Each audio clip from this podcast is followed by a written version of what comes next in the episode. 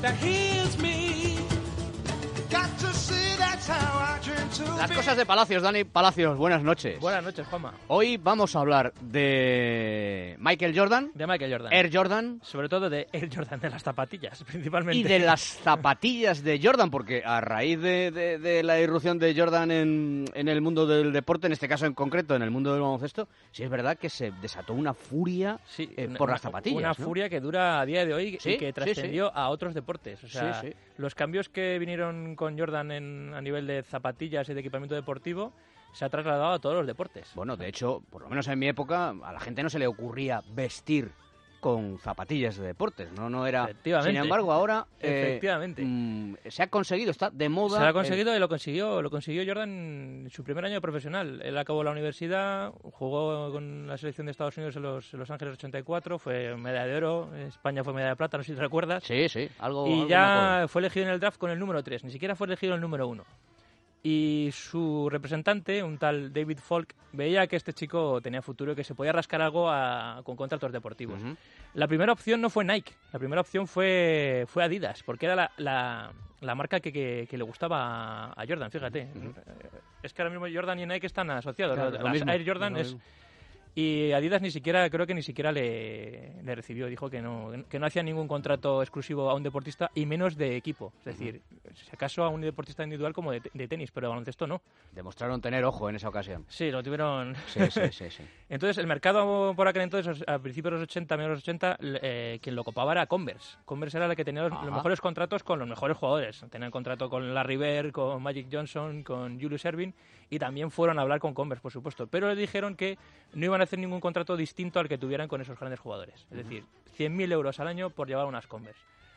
Pero nada de zapatillas exclusivas, vas a llevar las zapatillas que llevan el resto de jugadores. Y Michael Jordan y David Falk dijeron que nada, que no, que para nada, que ellos querían unas zapatillas exclusivas. Y llamaron a la puerta de Nike. Y llegó Nike. Nike estaba al loro de. porque estaban en una, crisis- una pequeña crisis económica y empezaron a hablar con Jordan y con David Falk y le dijeron: Nosotros te vamos a ofrecer unas pa- zapatillas exclusivas que solo llevarás tú. Te vamos a hacer un contrato de 500.000 dólares por cinco años, o sea, algo totalmente rompedor por la que, en aquella época, um, superando incluso los contratos de, deportivos que tenían eh, deportistas individuales como tenistas por aquella época. McEnroe, por, ej- por ejemplo, en contratos deportivos por aquella época se llevaba una auténtica pasta, pues incluso a Jordan lo, lo superó, o sea, era trascendía en, en- en un deporte de equipo. De repente el, el individuo por encima de un, de- de un deporte de equipo que a mucha gente no le sentó bien, pero Jordan entró así, vamos, rompiendo con todo con Nike. Eh, lo que pasa es que ese contrato a priori tenía uno tenía tres puntos que debía cumplir si no querían que Nike eh, mm, rompiese el contrato de manera unilateral. Es decir, nosotros te vamos a pagar esto durante cinco años, pero tienes que conseguir estas tres cosas en los primeros tres años de, de- de vida profesional en la NBA. Tienes que ser o, rookie del año, tienes Sí. que meter o 20 puntos por partido Quizás lo consiguió. o ser All-Star. En el primer año lo consiguió las tres cosas. Sí, O sea, quizá- ya- quizás ya no- consiguió alguna de ellas. Fue sí, rookie del sí, año, eh, superó los 20 puntos por partido, llegando a 28,2 y fue elegido All-Star en su temporada rookie, que por aquella época era algo muy, muy extraño. Eh, y luego, si, claro, le pregun- preguntan, bueno, pero a lo mejor no cumple ninguna de estas cosas, pero vende muchísimas zapatillas. Bueno, ya puede ser, pero bueno, el primer año vendieron, eh, tuvieron ventas de 100 millones de dólares solo, Solo. con las zapatillas de. Air Jordan. Gracias a una campaña, eh, una campaña publicitaria muy, muy, list, muy- o sea, bastante inteligente, pero que no era real. Y es que Jordan llevaba unas zapatillas que estaban prohibidas en la NBA, porque eran unas zapatillas de color rojo y negro. Ujú. Por aquel entonces todos los jugadores tenían que llevar las zapatillas del mismo color. Eh, Los Bulls las llevaban, las llevaban blancas y él y Nike le, le diseñó unas zapatillas rojas y negras. Eh, la NBA le avisó que si se, se llevaba esas zapatillas en, en- en cualquier partido de temporada regular tendría que pagar una multa de creo que de 5.000 dólares. Nike, Nike dijo que ningún problema, que las multas las pagaba ellos. Pero esa campaña... Solo es- 5.000 Esa dólares. campaña, que, que incluso hubo un anuncio en el que decían, bueno, la NBA ha prohibido estas zapatillas, pero la suerte es que tú puedes llevarlas aunque la NBA las haya prohibido llevar a Jordan. Ah, tú vas a, llevar las, vas a llevar las zapatillas rojas y negras que Jordan no puede llevar en los partidos. Es mentira, porque Jordan nunca, nunca calzó esas zapatillas rojas y negras para, para jugar en la NBA. Solo se las puso para un concurso de mates, pero el resto de la, de la temporada llevaba unas zapatillas blancas, pero sí con, con, con arreglos eh, rojos, rojos y negros. Bueno, a partir de ahí la locura, con las Nike Air Jordan, por supuesto. O sea, unas zapatillas que, que, pues, que causaron sensación entre los chavales, pero que las que Jordan no terminaba de estar contento del todo. La segunda temporada eh, se lesionó, eh, seguían las Jordan 1, eh, fue con esas zapatillas fue las que consiguió los míticos 63 puntos, puntos en el Garden, pero Nike dijo, bueno, pues para la tercera temporada, que fue ya cuando se volvió de una, una larga lesión, tenemos que diseñar estas zapatillas. Unas zapatillas con materiales muy caros. Cuero italiano y diseñadas en España, por cierto. Las Nike Jordan 2 están diseñadas en España. Con esas zapatillas mm, cogió, de nuevo alcanzó cuotas porque es curioso cómo eh, siempre relacionamos las zapatillas con los logros de Michael Jordan. Y esto es gracias sobre todo a una campaña que hizo Spike Lee, que fue fichado Spike Lee a partir de la temporada 87-88 para eh, dirigir los anuncios de, de- de Nike y de Jordan. Y es decir que más o menos nos venía a decir en esos anuncios que, que todos los méritos de Jordan eran realmente por las zapatillas. Vamos a escuchar Además de casi tirarme, me pisoteas mis impecables Jordans que acabo de comprarme. ¿Y solo se te ocurre decir lo siento?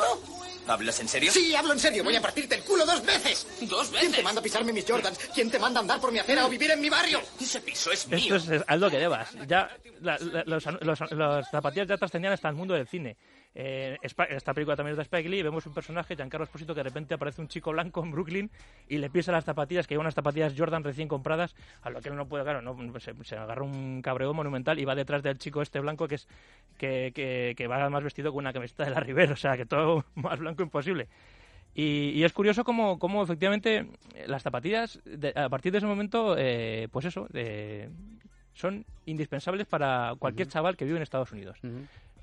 Y, Todo y- el mundo quiere tener unas Nike Jordan y todo, quiere ser, todo el mundo quiere ser como, como Michael Jordan. Pero al final, Dani, eh, eh, claro, de, de ese, de, ese, de ese impacto se beneficia el resto de marcas también, no solamente Nike, ¿eh? porque sí, sí, sí. Ya, ya te digo que ahora eh, pues, la gente viste con, con, con lo que en Sudamérica se llaman las, las, las tenis. Las tenis, sí, sí, ¿Eh? las, Las tenis. tenis, eh. Pues mira, eh, hablando de las tenis, como, como hemos dicho antes de esto de los contratos a un jugador de un, de un deporte de equipo, eh, en contrario a lo que se hacía con los jugadores de tenis, estas zapatillas y este y este, esta revolución que causó Jordan en el, mercado, en el calzado deportivo trascendió a otros deportes. Por ejemplo, Roger Federer en el, en el US Open de 2014 llevaba unas Nike Air Jordan para jugar.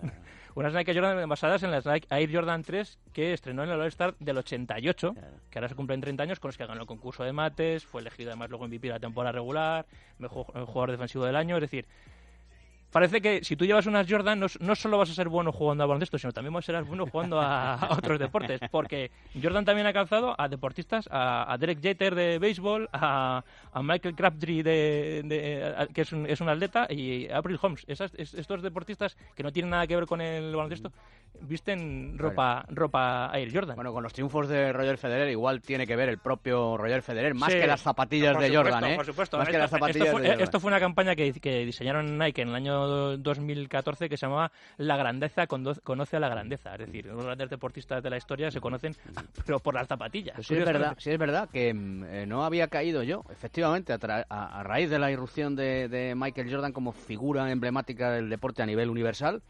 eh, las zapatillas pasa a ser una, la zapatilla de deporte pasa a ser una prenda de vestir. Una prenda de vestir, sí, sí, sí. Yo sí. ahora llevo unos, unos castellanos, ¿tú qué llevas? No llevo unas zapatillas, pero no- bueno, no son de deportes, pero Sí, pero, pero- sí, bueno, sí, sí, son zapatillas, sí, son zapatillas, sí, sí, sí. Mira, por ejemplo, hay un videoclip de Miley Cyrus que se llama Mike Will Made It 23 que durante toda la canción repiten constantemente J's on my feet, J's en mis, en mis pies, Jordan en mis en, en- en mis pies.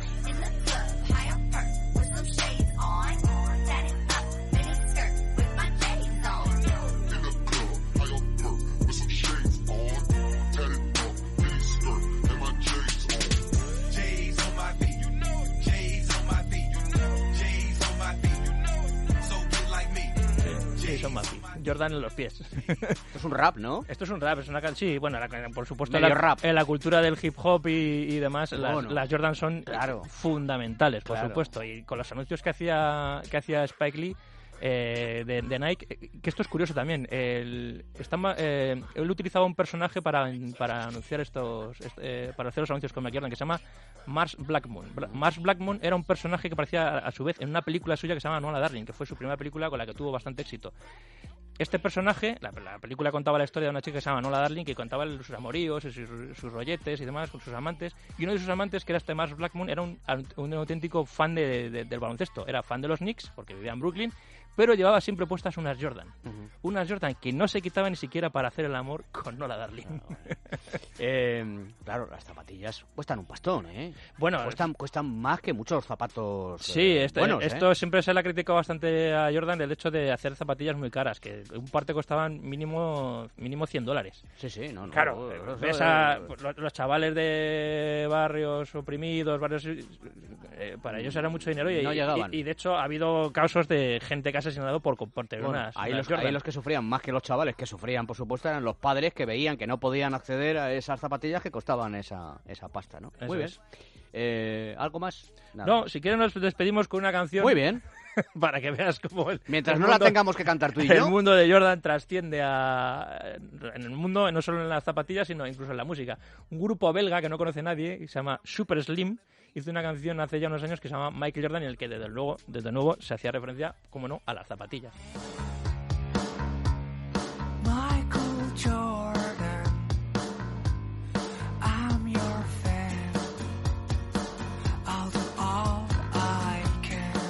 Esta fue la única canción que hicieron. No, bueno, bueno, ha hecho más, pero vamos, pero lo único que se recuerda un poco a Super Slim es por esta canción, por supuesto. que- Será por, por, el, por el nombre de la canción, ¿eh? Muy bien, Palacios. ¿Tienes unas Nike tú o no? Yo tengo unas cuantas Jordan, sí. Sí, Jordan todas, Jordan. No, tengo zapatos de baloncesto, pero Jordan tengo, tengo cuatro. Tú eres un psicopatilla de Jordan, Un poquito, ¿eh? un poquito. Un poquito, ¿eh? Sí, sí, sí. Muy bien. Muy divertido, ¿eh? La- el miércoles que viene más, ¿vale? Eso es. Gracias, Dani. A ti.